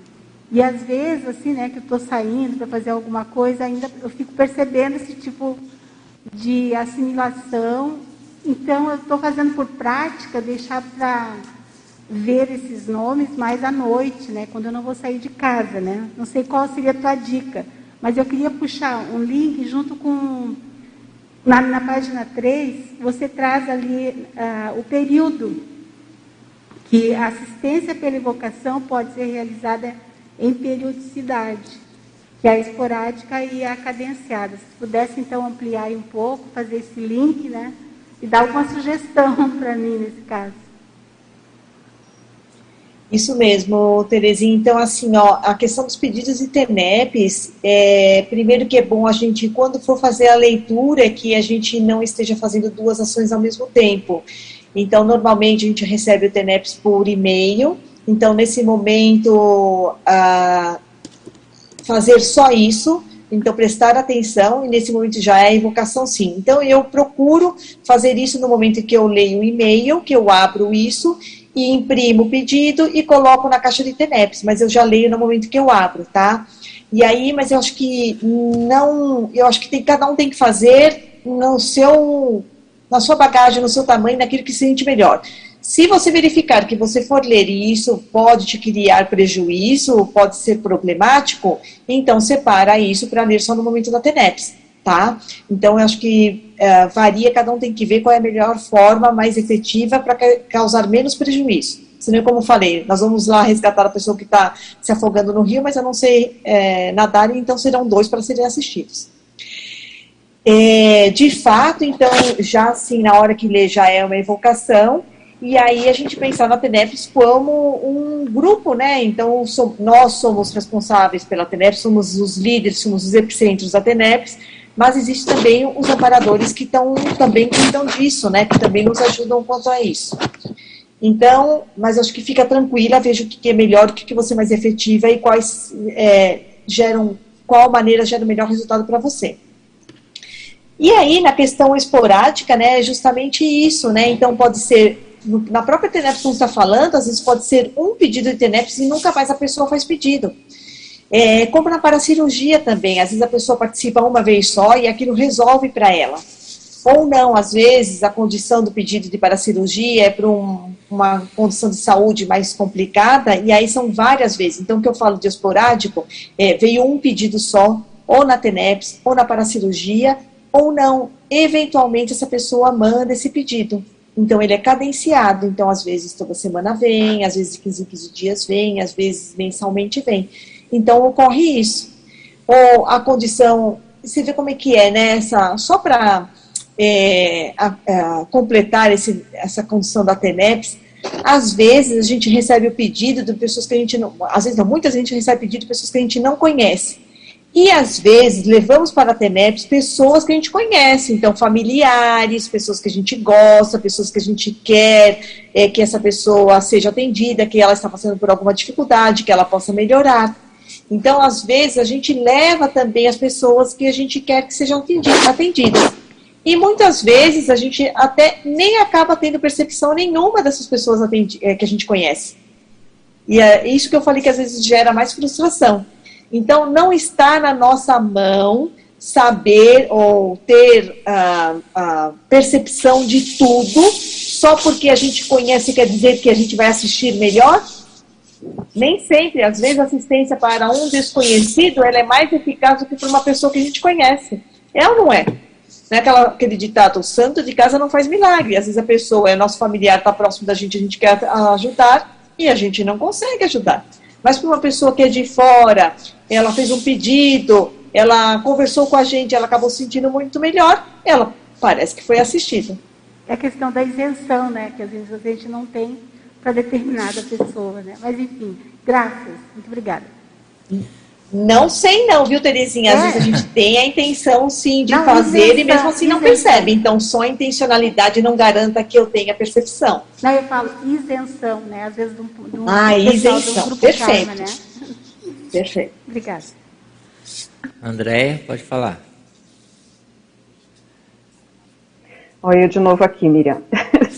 é, você vai falando e a gente vai, vamos dizer assim, contextualizando né, todos os tipos de evocação. Você colocou em alguns momentos aqui a questão de evocação pelos filmes, pelas leituras. E aí eu queria que você expandisse e trouxesse até é, o aspecto assim da responsabilidade mesmo, né? Porque nessa era da internet, de um monte de, de vídeo assim à disposição para gente, as escolhas às vezes de séries, de filmes, e eu vejo muito, principalmente adolescentes, né? E às vezes até as pessoas já estudando, né, fazendo uma pesquisa, banalizando os temas que são assistidos, né? Eu queria que você ampliasse aí essa questão dessas uhum. escolhas, né? Uhum. Primeiro eu vou te falar da minha experiência, que, por exemplo, uma vez eu ia dar uma aula no PAI sobre Sérgio Vieira de Mello, que tem um livro que fala, a autora é a uh, Pamela Power, do homem que queria salvar o mundo. Eu estava estudando porque apresentar a aula é, é um programa do PAI que a Reaprendência tem, né, que é muito interessante, a gente poder estudar temas variados, biografias variadas, estudos variados que não são da Conscienciologia, são da ciência convencional, e a gente poder fazer esse link com a Conscienciologia, né? E aí, nesse meio do caminho, antes da aula, inclusive, eu fui para uma dinâmica parapsíquica e uma participante percebeu e falou assim, ó, não sei porquê, eu percebi aqui um holopensene me veio o nome Sérgio Vieira de Mello. Aí eu falei assim, ah, é isso aí mesmo, que bacana. Então a pessoa estava super bem na para-percepção, porque eu estava justamente, então quer dizer que provavelmente no, na minha pensenidade, devido à invocação desse estudo, dessa historiografia, dessa biografia, então ficou acoplada na minha pensenidade. Aí você me pergunta, então seria que o Sérgio Vieira de Mello estivesse acoplado na sua, na sua, no seu Holopensene? Não sei exatamente. É difícil de dizer se seria a, a própria personalidade que estivesse ali próximo de mim. Talvez não seria a personalidade, mas seriam a equipe extrafísica da personalidade, ou simplesmente a autora, ou o holopensene do biografado. Tá? Não tenho como saber muito bem. O fato é que isso está na minha psicosfera. Então, ou seja, se é possível uma pessoa perceber algo que eu estava estudando, então tudo que eu pensei nisso, quem estiver mais aberto, tiver mais para, para psiquismo ou quiser me observar melhor, vai fazer a leitura energética e vai observar. Então aí vem a responsabilidade de como que eu vou alimentar a minha pensanidade ou qual é o padrão holopensênico que eu quero transparecer. Então, se dentro das minhas atuações, dos meus valores, os meus valores são é, estudos conscienciais, pró-evolutivos, para querer qualificar as minhas manifestações ou poder colocar em prática meus trafores, é isso que vai aparecer. Agora, se não é isso, e eu vou lá para a internet olhar pornografia, livros, é, filmes é, de tortura ou filmes de muita matança, o que, que vai ficar na minha psicosfera? E às vezes né, pode até não ter uma conotação tão negativa. É, por exemplo, pode ser até desenho. E até um desenho que às vezes é uma coisa que parece que é, é em tese, pode ser feito para criança, mas nem sempre é feito para criança, porque eles acham que fazem para criança, mas às vezes é para o adulto, como desenho, às vezes, japonês, de animes. Eles têm uma conotação muito de uh, dark, uh, do mal, é, não é que isso não possa ser lido ou que isso não exista, tudo isso existe, mas é aquele negócio, se eu vou ler isso, isso vai estar sendo evocado. Então, quem é que vai aparecer nos meus sonhos? Quem, vai, quem é que vai estar na minha psicosfera? É, que tipo de padrão energético eu vou ter? O que, que é, na hora que eu ah, consumo esse tipo de produto, esse livro, esses filmes com conotação nosográfica, é isso que vai ficar impregnado em mim. Então, isso que a gente fala, dependendo da minha intencionalidade, o meu holopensene vai aparecer dessa intencionalidade que eu estou uh, pesquisando, que eu estou investigando. Então, assim, em termos de pesquisa, quando eu vou pesquisar algo negativo, nosográfico, eu abro o assunto, estudo o assunto, fecho o assunto, faço o EV várias vezes, antes, durante e depois para que isso não fique, então, enquanto eu quando eu vou me manifestar em outros ambientes, eu não vou levar isso para ficar andando comigo na minha psicosfera, que eu mantenha isso mais recluso apenas para mim. Tá? Mas que o que fique valendo na minha psicosfera, o que fique marcado, seja a condição da intencionalidade da assistência, do esclarecimento e dos resultados para melhor. É, é bem interessante. E as evocações acontecem, né? Principalmente com filmes de terror, eu, eu já presenciei a, a minha neta, por exemplo, tendo pesadelos ou até ataques extrafísicos, né? Por terem assistido algum filme, né? Alguma é. questão assim mais. Você vê, a pessoa está protegida, está dentro de casa, né? Está dentro de casa. E é. aí está assistindo pela televisão, pela, pela internet, e, e, não tem, você vai dizer que ela é culpada? Não tem culpa, as coisas existem, estão por aí, não tem discernimento ainda para decidir o que, que, é que vai assistir. Mas uhum. ah, isso é para criança, mas para adolescente, por exemplo, você às vezes não tem nem como dizer não assista, porque se for proibido vai querer, vai dar mais curiosidade, vai querer assistir mesmo. Talvez, então. A gente não a melhor... tem controle, né? Tem não controle. tem controle. Então, talvez o ideal é a gente falar sobre a responsabilidade dos resultados pensênicos após uma evocação dessas. Porque, de fato, isso vai ocorrer, isso vai acontecer. Aconteceu com a gente já, nós já passamos de alguma forma, passamos por isso porque a gente não conhecia as técnicas. Então, a pessoa, às vezes, é melhor ter as próprias experiências. Verdade. Miriam, aqui na página 2, você fala sobre paracirurgia, né? E a gente sabe que você é voluntária da, da Ectolab, que é uma instituição especializada nesse tema da paracirurgia e que faz experimentos né, práticos e aplica a técnica da paracirurgia. Então, eu queria pedir, aproveitar essa oportunidade e pedir para você explicar melhor como é que funciona, como é que acontece esse esse processo todo da paracirurgia, né, de você agendar, de fazer o atendimento à distância, de fazer a evocação técnica, como você explica aqui no, no paper. Poderia dar uma geral aí para claro, gente? Claro, com o maior prazer. Então, a paracirurgia, ela é uma técnica que já existe há mais de uma década, acho que, se não me engano, de, já faz 13 anos que ela existe, e ela começou a partir de uma dinâmica parapsíquica que antigamente chamava-se dinâmica interassistencial holossomática, e através das pesquisas, dos resultados dos atendimentos que ocorriam, dos relatos dos participantes, foi se verificando que o resultado era muito mais para a composição holossomática da consciência. O que, que é isso? Hoje em dia, então, a paracirurgia ela é o atendimento através da instalação de um campo de energias ectoplásmico, onde, através da energia, irá alcançar, através de uma modulação energética, a homeostase, seja ela no corpo físico, seja ela no corpo energético, seja ela no corpo emocional, ou seja ela no corpo mental. Então, qualquer, o que, o que é mais, o que, que acontece? Nós temos então uma dinâmica é, intrafísica que agora, por enquanto, ainda está suspensa, mas em breve a gente vai retomar as atividades. Então, a pessoa pode participar presencialmente ou à distância. Se ela precisar ser assistida, não necessariamente ela precisará estar presencialmente, não quer dizer que presencialmente vai ser mais efetivo. Nós temos muitas pessoas que participam à distância, nós temos em média mais de 100 pedidos por semana para cada pedido de paracirurgia. E aí a pessoa participa, é, as, as, as paracirurgias ocorrem toda sexta-feira, das 19h30 às 21 horas. A pessoa faz inscrição pelo site da Ectolab. O endereço é www.ectolab.org. Pedido de paracirurgia. O ideal é que seja a própria pessoa que faça a inscrição. Ela vai colocar o nome, a idade, o endereço e o motivo. Mesmo que ela tenha vários sintomas, é importante colocar um motivo, um diagnóstico. Vamos supor que ela esteja com dores ali em vários lugares do corpo. Então coloca assim, dores no corpo. Não precisa explicar o caso todo, tá? Porque nem tem tanto campo para isso.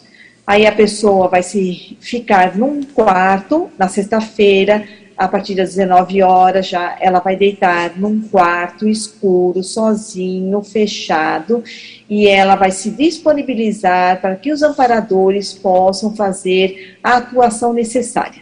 Nós já tivemos um relato de uma pessoa que fez isso até, inclusive, publicamente num, numa tertúlia, foi numa vez quando a gente comemorou os 10 anos do aniversário da Dinâmica, em que ela fez um pedido porque ela tinha um mioma no ovário dela.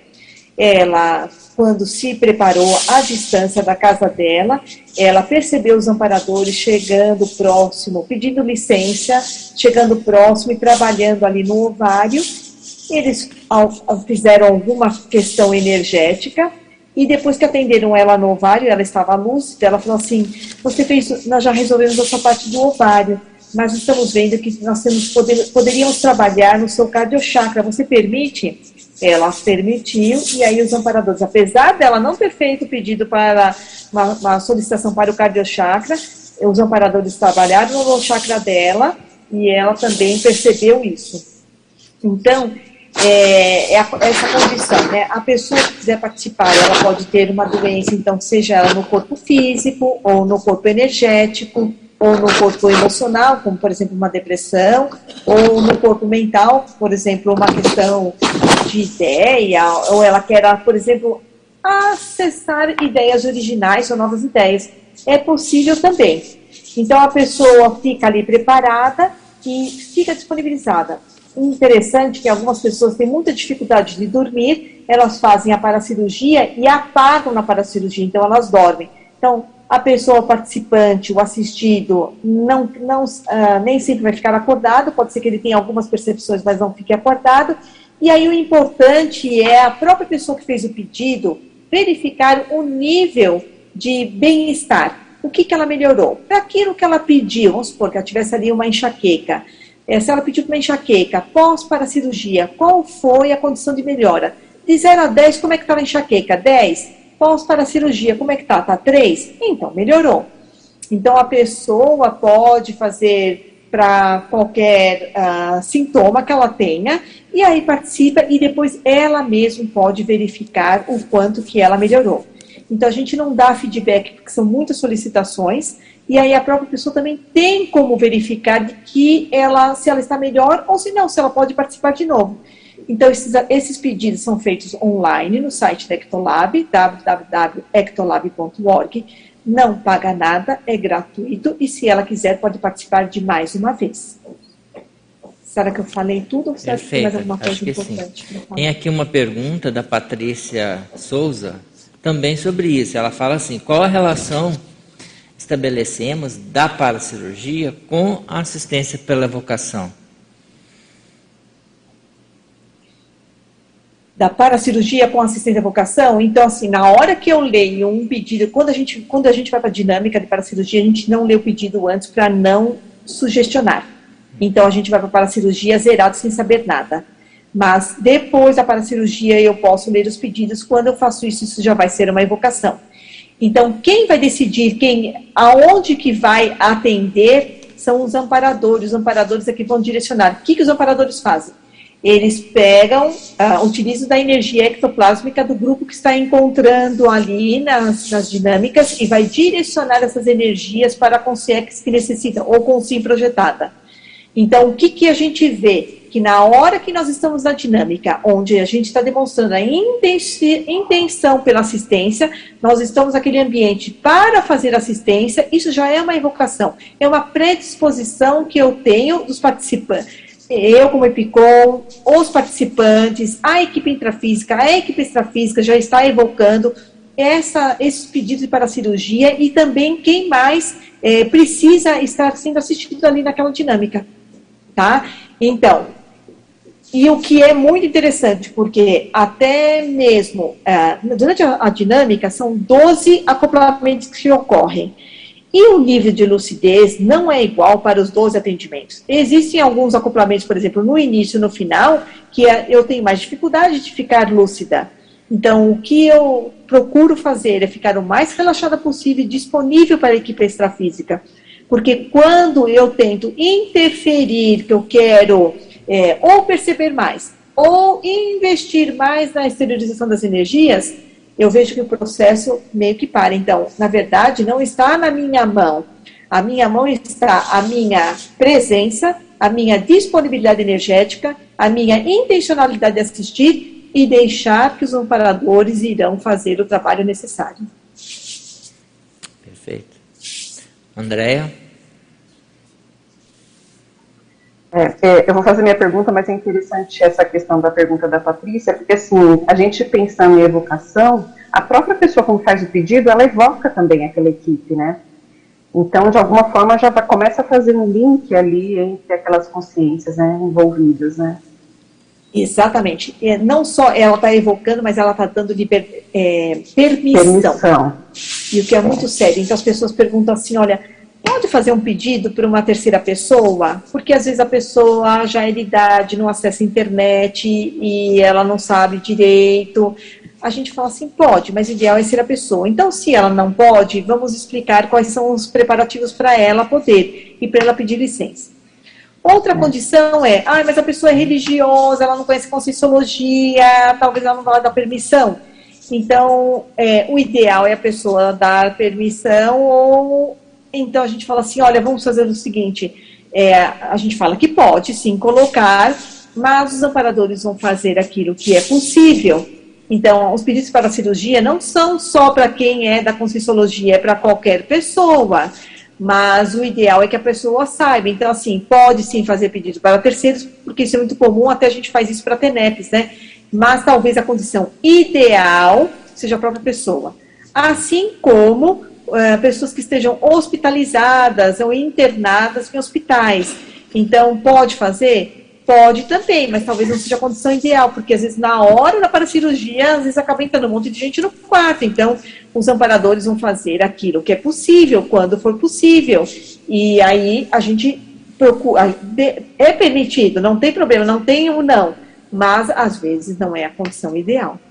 Mas com certeza isso é muito importante. Eu já vi, inclusive, Andréia, relatos de veterinário que tratam de animais, e aí o animal às vezes está arredio para ser assistido. E tem no YouTube aí alguns vídeos em que a pessoa ela é técnica só para se aproximar de um animal arredio, para poder acalmar esse animal, para poder fazer assistência uma consciência assediada, perturbada, assustada, ela está tendo reação de um bicho. É. E aí, o que esse, esse veterinário fazia? Ele acolhia com tranquilidade, tomando todos os cuidados para segurar o animal, tranquilizar o animal, pedir permissão para depois assistir e atender esse animal. Então, isso é. também, se é possível a gente fazer isso com o reino animal, nós vamos poder fazer isso com as consciências também. Né? Então, com é. certeza, é a condição mais, é a condição ideal que sim a pessoa participe e que dê essa permissão. Se ela faz isso, ela não fica fechada, ela vai ficar com as energias abertas, ela está predisposta a receber assistência.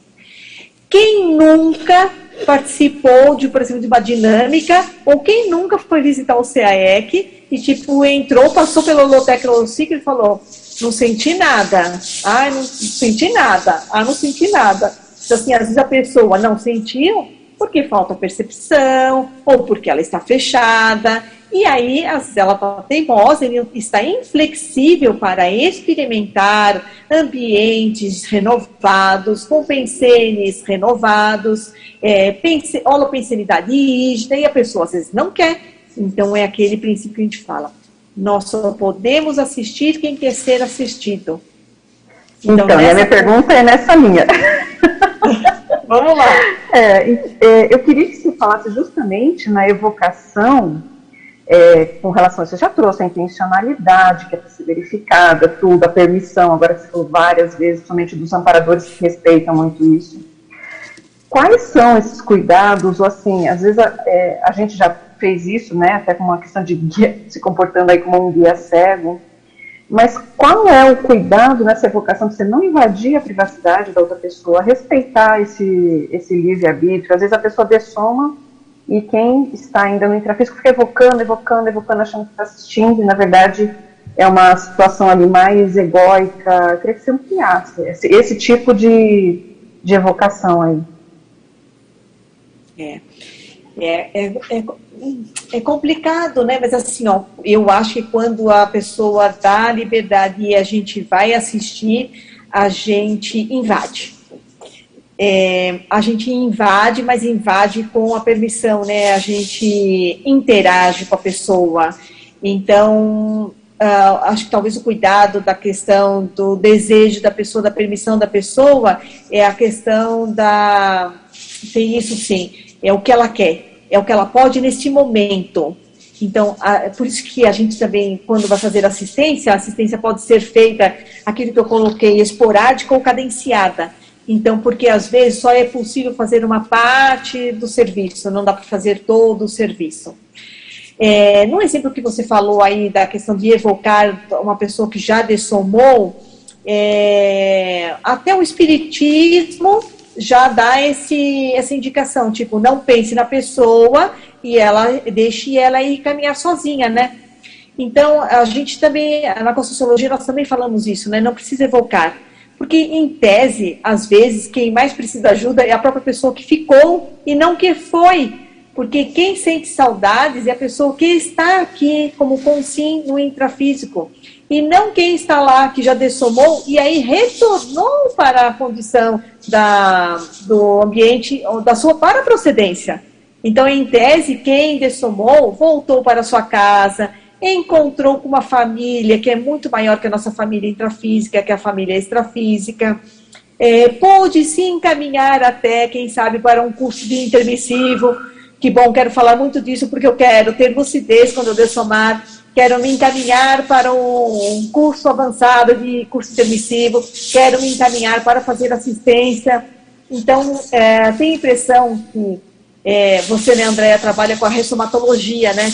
E eu penso que a ressomatologia, a ressoma nesse corpo, ela é muito mais traumática do que a dessoma. Então, vir para essa dimensão intrafísica tem muito mais percalço do que a gente voltar para a nossa procedência. Nós né? estamos voltando para a nossa casa.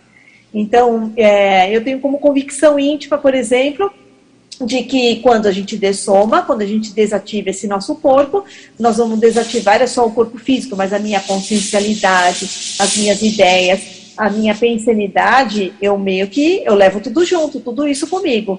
Então, eu vou que, na hora que eu dessumar, eu vou querer que meus familiares fiquem bem, porque eu com certeza prefiro me encaminhar para uma pra um, uh, com lucidez para acessar ideias mais avançadas, comunidades mais avançadas. Bom. Marilu, você ia fazer a pergunta? Você acabou de falar aí, né, professora Miriam? A intencionalidade, a vontade de assistir, não dê soma, né? Não descartamos o corpo, o corpo físico, mas a intencionalidade, aquilo que a gente aprendeu aqui, as experiências nossas, a gente leva. É, falando aqui de assistência, não não está bem aqui no contexto do paper, mas eu só queria contar uma experiência que foi que eu sou muito grata à Ectolab. Eu fiz cinco cursos consecutivos de imersão. Eu fiz o primeiro curso, acho que foi em 2011. E foi interessante, a gente falou aqui, você comentou sobre autopesquisa, eu também falei sobre autopesquisa. Se nós não conhecermos um pouquinho, a gente dá um trabalho para a Equipim e para a Equipex do curso que está ocorrendo. Por que eu estou falando isso? Eu, é, a gente tem lá no começo, eles comentam como que deve ser, o que, que a gente deve fazer, não tomar muita água e fazer isso, fazer aquilo, os procedimentos. Eu fiz tudo bonitinho como mandar o figurino. Cheguei no curso, é, é fui lá pro, pro campo. Na hora que eu deitei no colchão, estava tudo bem, estava feliz da vida eu me predispus, né? Falei que aconteça o melhor, se precisar de mim, estou aqui. De repente, sem mais nem menos, depois de uns três minutos, começou uma dor de cabeça imensa, mas muito forte. Eu falei, que coisa. Eu falei, isso aqui não é meu, não estava com dor, eu estava bem. Eu falei, eu não vou chamar a equipe, porque tinha médico lá, inclusive o professor Hernando, que era médico, e aí é o médico da equipe, né? Da Equipim. Eu falei, eu não vou chamar, eu acho que eu estou fazendo um acoplamento. E foi batatófico. Eu não conseguia mexer, não fazia um movimento. Eu acho que nem o dedo mexia, porque a cabeça parecia que eles de ficção que ia estourar. Resumindo a história. Ah, teve uma hora que eu precisei ir no banheiro, eu andava pela ponta dos pés e parecia mesmo realmente que eu ia cair, eu ia desmaiar. Eu falei, isso eu estou com uma consciência do meu lado, eu estou ajudando e ela deve estar tá com algum problema na, na, na, cabeça, né? Deve ter dessomado com alguma coisa relacionada. Resumindo a história para não ficar muito comprida, no, na hora que terminou, o, foi melhorando. Cinco minutos antes de terminar o, o, o campo, já deu uma melhorada, foi aliviando. Aí foi para o debate. O debate é uma coisa que eu gosto muito. Gosto do curso, mas eu aprendo muito também com o debate. Aí o professor Hernandes, eu gosto de sentar na primeira carteira, sempre gostei, para ficar tete a tete com quem está epicentrando ali, conversando, né? E observando as energias e fazendo as minhas perguntas. Eu falei para o professor Hernandes, eu falei, olha, não dá para eu sentar aqui agora, porque eu ainda estou com um pouco de dor de cabeça, eu estou meio desconhecido. Ele ainda brincou, vai sentar lá na minha cadeira, que era a cadeira do Epicom que ele estava. E de vez em quando ele olhava para mim e perguntava, eu estava assim, tudo bem, ele falava com gesto, né, a gente comunicando. Cinco minutos, mais ou menos, antes de terminar, melhorou foi uma beleza, porque depois a gente já vinha almoçar. Eu nem estava pensando em almoço, eu queria que melhorasse a minha cabeça, né? E ele confirmou que eu tinha visto, eu tinha visto uma consciência com um, um buraco aqui na cabeça, mas nem deduzi que era ele tinha levado um tiro. E ele confirmou, e o que, que foi? Essa consciência foi ajudada e a felicidade minha de entender um pouquinho, né, de fazer autopesquisa, senão eu tinha atrapalhado a equipe, eu ia chegar neles, se eu não conhecesse, eu imagino, eu ia falar para eles, ó, estou morrendo, estou tendo um derrame cerebral aqui, me leve para o hospital. Ia desarmonizar ali. E sou muito grata porque a Equipex confiou, eu estava proativa e confiou, né? Então eu sou muito grata a Equitolab, estou falando isso porque você faz parte da Equitolab e eu amo essa história. Eu fiz cinco, cada cinco, cada um deles uma experiência, mais uma vivência melhor do que a outra. E eu sou muito grata a vocês. A Mari, a Mari Lux é aluna cativa do curso Imersão Ectoplasmia, né, que nós, é um curso presencial, e a gente faz várias experimentações, nós fazemos várias oficinas, nós procuramos trabalhar com os veículos de manifestação, a gente faz a dinâmica de paracirurgia para as pessoas aprenderem a lidar, né, e, e, você vê, olha, só da Marilu contar essa experiência dela, eu, mesmo estando à distância, eu senti a cabeça, dá para sentir a dor de cabeça. Então, assim, já houve, já, já houve essa evocação e já teve um mínimo de acoplamento, pelo menos já ocorreu. Só dela contar o que uma coisa que aconteceu já há anos. Então, isso é bem interessante. E o que vale a pena levantar e chamar a atenção é que muita gente que participa da paracirurgia diz assim: ah, eu vou em todas as dinâmicas, mas eu não volto mais para a paracirurgia. Porque a gente diz que ela é hard e de fato a gente tem muito mal-estar. Mas é do tipo mal-estar devido ao acoplamento com as consciências assistidas. E que o que, que gente, as pessoas acabam se tranquilizando depois é que na hora que termina a dinâmica, o mal-estar passa.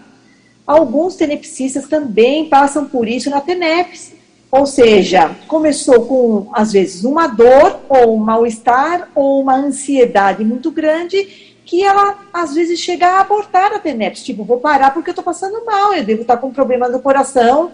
Eu já vi gente falando que tem problema, dor no peito, e parou, e saiu para ir para o hospital para fazer exame de, do coração, porque estava achando que estava tendo ataque cardíaco.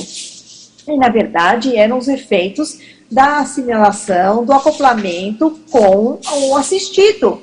E aí a pessoa sentiu todos esses sintomas. Inclusive, nós também, é, Epicons, a gente acaba sentindo isso na TENEPS, na paracirurgia, nos cursos de campo, nas próprias dinâmicas, e de certa forma a gente já está preparado, sabe que vem bomba, ou vai vir mal-estar, ou vai vir é, algum sintoma. Mas quando se termina a atividade, quando há o desacoplamento, quando há o encaminhamento, a gente já está pronto para a próxima. Então, isso ocorre inclusive conosco. Imagina uma pessoa que não tem conhecimento.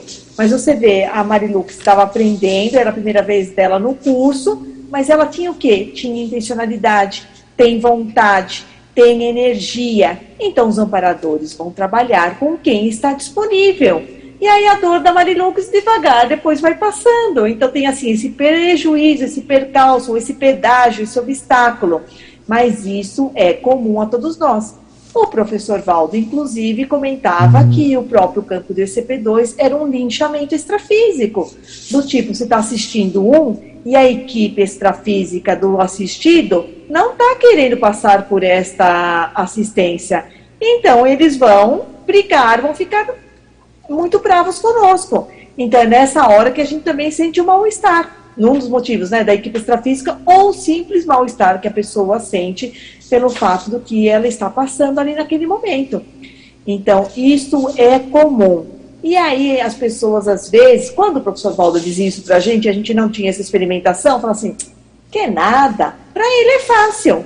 Mas quando a gente vai ter a experimentação, a gente vai ver que não é tão fácil assim, que de fato a gente também tem mal-estar, por exemplo. Algumas vezes, nas, nas sextas-feiras, já na parte da manhã, já me dava uma dor de cabeça. Falei, ah, isso é dinâmica de paracirurgia. E do tipo, depois da dinâmica, às vezes tinha noites sem dormir. Isso comigo não é muito frequente, porque eu durmo muito bem. Mas faz parte do serviço, nós estamos aqui para isso. Então, de certa forma, um, não tem tanto prejuízo assim, mas tem mal-estar. E as pessoas às vezes querem aprender, querem ser assistenciais, querem fazer desassédio, querem fazer o serviço, mas não quer sentir o mal-estar.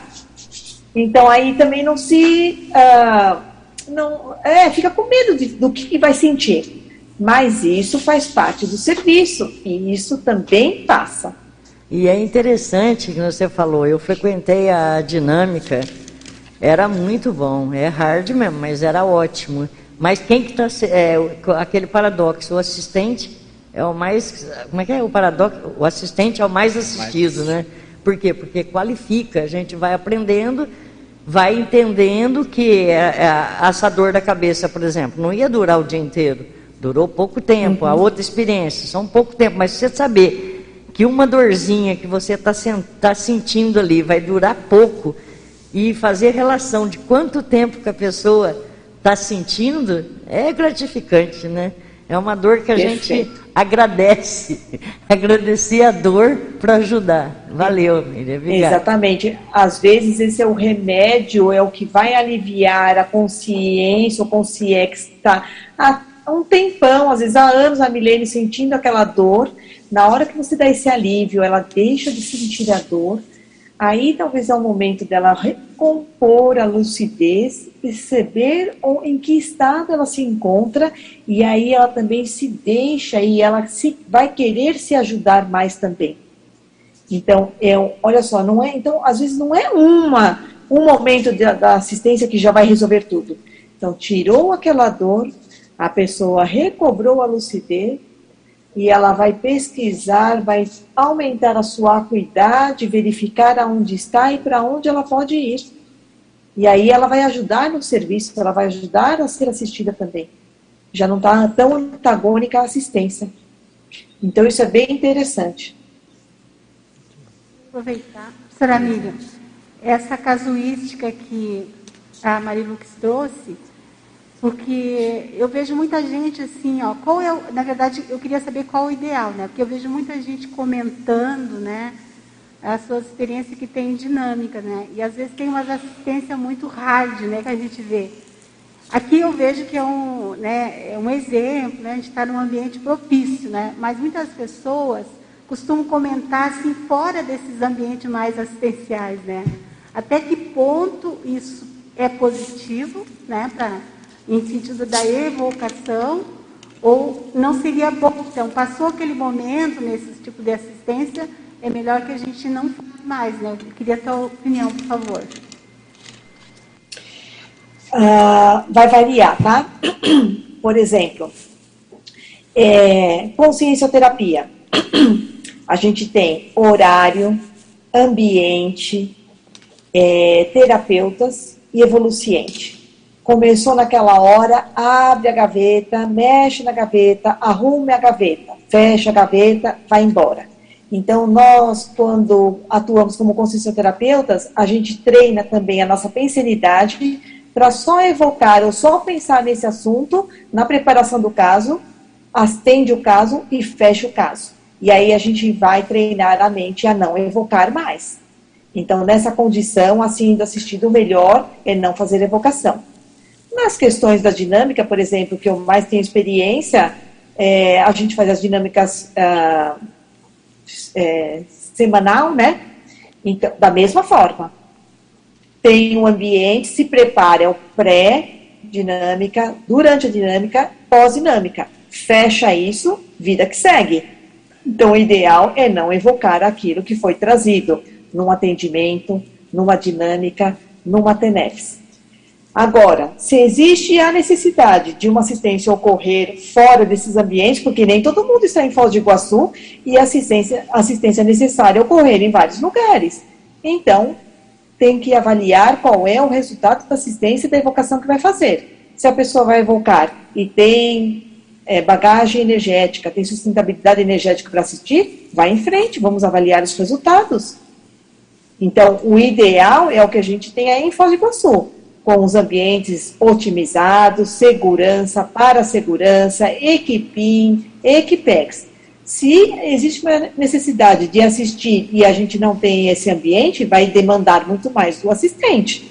Então, ele vai ter que ter mais manejo com as energias, vai ter que ter mais sustentação energética, mais manejo com as suas emoções, tá?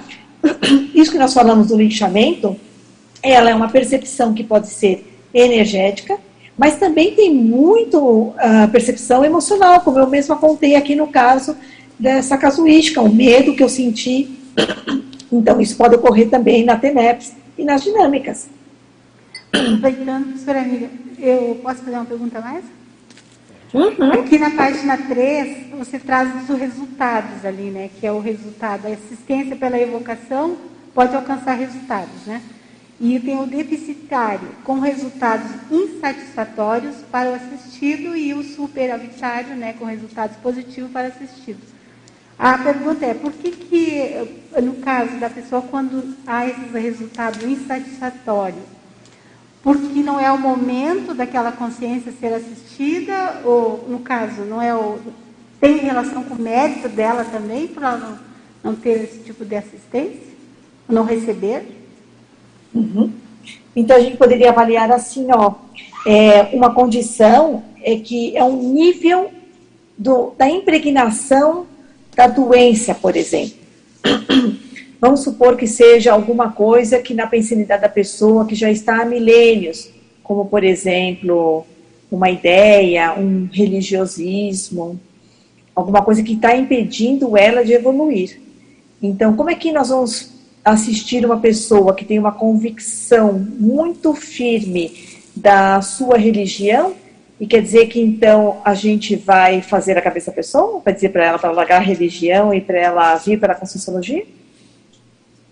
Então, às vezes, a assistência não é porque nós vamos assistir e a pessoa já vai pensar diferente. Se, por exemplo, nós formos assistir um, vamos juntar 10 pessoas, todos nós aqui vamos juntar, todos nós vamos esterilizar as energias para um assistido. Isso quer dizer que a assistência vai ser promissora? Não sabemos. Então a intencionalidade dessas 10 pessoas pode ser positiva, mas se a pessoa não muda a cognição, as suas convicções, os seus pensamentos, ela pode receber essas energias e ela pode voltar a pensar como estava pensando. Então, o resultado vai depender do quanto está impregnado a assistência que precisa ser feita, que pode ser uma doença do corpo físico, pode ser uma doença energética, pode ser uma doença emocional e pode ser uma doença mental do tipo de uma convicção de uma ideia. Então, o resultado para isso vai depender do abertismo da pessoa, de quanto que ela quer mudar, de quanto que ela quer ser assistida, e a gente poder dizer assim, ah, então quer dizer que a gente, eu posso me tornar serenão nessa vida? Poderia. Se eu tivesse uma compreensão máxima de tudo que eu preciso mudar, das reciclagens que eu tenho que fazer, da vontade que eu tenho que fazer e do investimento que eu tenho que fazer. Então eu poderia. Mas eu talvez ainda não tenha essa flexibilidade, não tenha essa compreensão, não tenha essa vivência, então por isso que não sou ainda. Então o assistido, ó, eu sou uma assistida, eu, eu eventualmente preciso de uma assistência, e eu também, dependendo da minha flexibilidade, eu posso permitir que isso eu me recupere mais rápido ou eu me recupere mais devagar. Então pense, o que, que pode interferir no resultado? Por isso que a gente fala que o, o período da, pode ser esporádico ou cadenciado, porque às vezes a assistência vai precisar ter vários atendimentos. Vários atendimentos. Pensa lá na consciencioterapia, os atendimentos é, é, quinzenais. São vários atendimentos. Então, poderia resolver num só? Poderia. Mas a gente precisa de vários atendimentos. Eventualmente, alguém chegou lá, foi atendido e em um atendimento só resolveu, foi embora. Então, foi esporádico, foi uma vez só e resolveu. Entende, Terezinha? Então, às vezes, a gente tem até vontade e intenção de que a pessoa se recupere o mais rápido possível, mas não está na nossa mão. Depende da outra parte, dela querer ser assistida, dela compreender a assistência. Ativou o mundo ou não? Tá certo, minha. Tá, tá normal. Pode continuar. Tá? Então, em dela querer ser assistida, dela receber assistência e ela fazer a reciclagem dela, da reciclagem que precisa. Porque, como eu falei, se tiver 10 pessoas esterilizando as energias por, uma, por um assistido, mas ele está lá teimoso, ele não quer mudar, do que, que vai adiantar a gente fazer essa esterilização das energias se ela não quer mudar em nada? Ela sair do, do atendimento e voltar à sua à vida que tinha, ao ambiente que tinha, aos seus afazeres que tinha, às convicções que tinha. Andréia? Não, e você falando isso agora, Miriam, eu fiquei tentando relacionar com. Eu, eu tenho um tema de autopesquisa que é sobre dissidência, né? Que trabalha lá com a lealdade e tudo. E conforme você foi falando, eu comecei a pensar e ampliar nessas evocações que a gente faz, que às vezes são sutis, né, imperceptíveis, mas que mantém linkado com o grupo e pode falhar na, na assistência também. Por exemplo, o tipo de roupa, tipo de objeto, às vezes corte de cabelo que você está, vamos dizer assim, se dizendo que faz parte daquele grupo quando você, quando tinha, por exemplo, eu vou fazer uma evocação, usemos. Tinha aquele estilo do corte de cabelo. Se essa pessoa cortava naquele estilo, naturalmente ela está fazendo um link, né, uma evocação daquele holopensene, daquele grupo. Então, não sei se quiser, não sei nem se eu que eu estou falando faz sentido, né? Mas se quiser dar uma uhum. ampliada nisso, uhum. né? Uhum.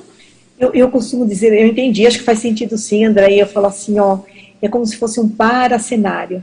Porque, de certa forma, a gente também, eu também estou evocando. Eu também estou com uma roupa branca, eu tenho o meu cabelo que tem o meu estilo, eu uso um brinco de um estilo tal, eu tenho meu jeito de falar, então eu também faço evocação. E aí o que a gente tem que pensar é que, de certa forma, a gente sempre vai estar conectado a alguma coisa. Por isso que eu falei, se é para eu estar conectada com a tarefa do esclarecimento, com a assistência, com a evolução, com o estudo do bem-estar, com as melhorias das minhas energias, é isso que eu quero pelo menos, é isso que eu estou querendo, mas não sei se 100% do tempo eu faço isso, pode ser que não. Então, de certa forma, tem essas evocações que são, tipo, espúrias, né, do tipo, a gente já sabe que não, não pode evocar e às vezes, de vez em quando, até evoca, ou então, já que não é para evocar isso, também não quero nem saber. Aí eu também deixo isso de lado e não posso nem olhar, passar perto, ou já vou ter preconceito com alguma coisa desse tipo. Então, de certa forma, sim, é aquele paracenário. Existe sim um paracenário, a gente vai ter uma equipe extrafísica, seja ela mais próxima da gente, mais avançada ou menos avançada, e eu acho que faz parte da evolução. E aí o que a gente tem que ver é quais são os resultados. E tem uma coisa muito séria acontecendo também, acho que ultimamente a gente tem vivido isso e vê muito, é porque quando esse grupo extrafísico do tipo que evoca é, questões não muito homeostáticas, quando se junta em grupo, ele se vê na condição de poder é, achar justificativas para que não evoluir, ou para que evoluir. Então, como você falou assim do, dos dissidentes, né? Na hora que junta um dissidente com outro dissidente, eles vão achar justificativas para que não fazer o estado vibracional, vão achar justificativas para que não fazer, para que fazer termoteneps, vão achar justificativas de que essas dinâmicas não funcionam para nada. Então, as pessoas se juntam e acabam uh, tendo força para criar justificativa para não fazer a reciclagem, para não querer aquilo que é mais desafiador. É que a gente fala, ó, Evoluir é positivo, mas não é fácil quando a gente escolhe ou quando a gente acessa as ideias da Conscienciologia, a gente acessou umas ideias e em nenhum momento a gente diz que vai ser fácil evoluir. Não, talvez não seja tão fácil, é desafiador, mas é uma condição de estar na, na escolha, na ortopensenidade, ou na escolha mais rígida dos nossos temas que nós vamos estudar, nos resultados que nós vamos querer alcançar. E isso contra fatos no argumento. Tenho certeza que hoje em dia eu sou muito melhor do que eu era há vinte e tantos anos quando eu conheci a Conscienciologia. Então, desse aspecto, eu não tenho, eu não, te, eu não tenho como não admitir. Então, isso é certeza. Mas, para esses exemplos que você trouxe, da questão que é uma condição que é mais, que a gente fala, Hum, eu falei que eu não falo mais a palavra esquisito, né? Que a gente olha para o grupo, né? Por exemplo, os punks antigamente e fala, nossa, que coisa esquisita, né? Não falo mais que é esquisito, uma vez eu falei assim, nossa, como fulano é esquisito. Aí a pessoa fala assim para mim, escuta aqui, Miriam, você é esquisita, o outro é esquisito, fulano é esquisito. Então, em tese, todo mundo é esquisito. Por que é esquisito? Porque é desconhecido para a gente. Quando a gente é um pouco mais conhecido, fica menos esquisito porque é meio estranho. E o nosso cérebro, infelizmente ou felizmente, ele vai atrair aquilo que é mais conhecido para a gente. Então, a gente vai sempre escolher temas, atitudes, fazer as nossas escolhas para aquilo que é mais conhecido. De certa forma, isso ajuda porque o, é, o cérebro funciona melhor assim, porque ele gasta menos energias, e talvez aquilo que é mais novo, mais desafiador, a gente tem que gastar muitas energias. Então, por isso que é mais desafiador evoluir. Ok? Então, é, uh, Andréia, o nosso papel é da, do esclarecimento, é da assistência. Em tese, as pessoas têm o total direito de fazer as suas escolhas, escolher aquilo que eles querem, mas então as suas próprias experimentações e avaliem. Mas não é por causa de uma conversa que a gente vai mudar a opinião do outro. Veja a questão da política, como é que é essa polarização. Se quer dizer que eu tenho um posicionamento, eu vou lá e vou, vou chegar para o outro e vou querer esclarecer, a pessoa não quer ser esclarecida, ela não quer mudar o posicionamento. Eu também não quero escutar. Então fica nessa dificuldade de interação. Marilux? É, a gente já sabe que já está chegando quase no final, é uma pena que isso aqui passa muito rápido. É, você poderia, professora Miriam, falar, uh, comentar, falar um pouco sobre a frase enfática? Sim, vamos lá. Vamos lá, Marilux, repetir. Assistência pela evocação cosmoética ou o ato de convocar mentalmente consciências assistíveis para serem esclarecidas, orientadas e encaminhadas resulta na, da autoqualificação pensênica do assistente. Então, o quanto que depende de mim, né, da minha condição de pensenidade interassistencial, de lucidez na qualidade das evocações para poder produzir resultados assistíveis. Agora, você me deu uma ideia, eu fui ler novamente aqui essa frase, eu acho que eu vou fazer um, um paper de assistência pela vocação, evocando os amparadores e as consciências mais evoluídas. Legal. Porque, em tese, a gente fala mais do assunto sobre vocações é, do assistido, né? Então, talvez a gente possa fazer uma evocação dos amparadores, das, dos serenões, dos orientadores evolutivos, de repente é uma ideia que você me deu, lendo novamente a frase, Marilux, de escrever o outro lado. Legal. Muito bom, obrigada. É, Miriam, a gente já está aqui no finalzinho também, mas é, então só queria pedir para você fazer suas considerações finais, queria acrescentar mais algum ponto aí, para a gente uhum. poder já ir encerrando. Isto. Então, eu, eu quero dizer que, como é importante, de repente, vocês terem aproveitar este, é, este epicentrismo e debate, né? Para a gente poder sair, para ter mais conhecimento, sair dessa condição da assistência é, mais uh, amadora e partir então para uma assistência mais profissional. Lembrando que assistir exige que a gente mantenha a nossa ortopensilidade, né, uma condição um pouco mais rígida, mas não espere alcançar isso 100%, assim que você sentir um pouco melhor. Eu geralmente penso o seguinte, é, na condição que estou atualmente, eu posso assistir bastante pessoas, e, mas também posso ser assistida. Então, não é que eu sou bam, bam, bam, que eu vou assistir a tudo e a todos, mas eu já tenho capacidade de assistir muita gente. Ainda que tenha percalços, obstáculos e deslizes na minha assistência. Então, sinta-se desafiado e prepare-se para a sua próxima assistência. Muito obrigada a todos pela presença. Obrigada, Hernani. Obrigada, Andréia. Obrigado a quem está no tertuliário assistindo. E assista e dê um link aí no vídeo do YouTube quem estiver assistindo depois. Muito obrigada a todos. Obrigado, Miriam. É, hoje nós, nós tivemos é, 55 é, espectadores simultâneos, 424 acessos no online e quatro participações aqui presenciais. Tá? O tema do próximo Epicentrismo em Debate é Recursos Conscienciológicos Propulsores do Epicentrismo, dentro da reciclologia. Professor Flávio Bononato. Então, muito obrigado a todos e até a próxima semana.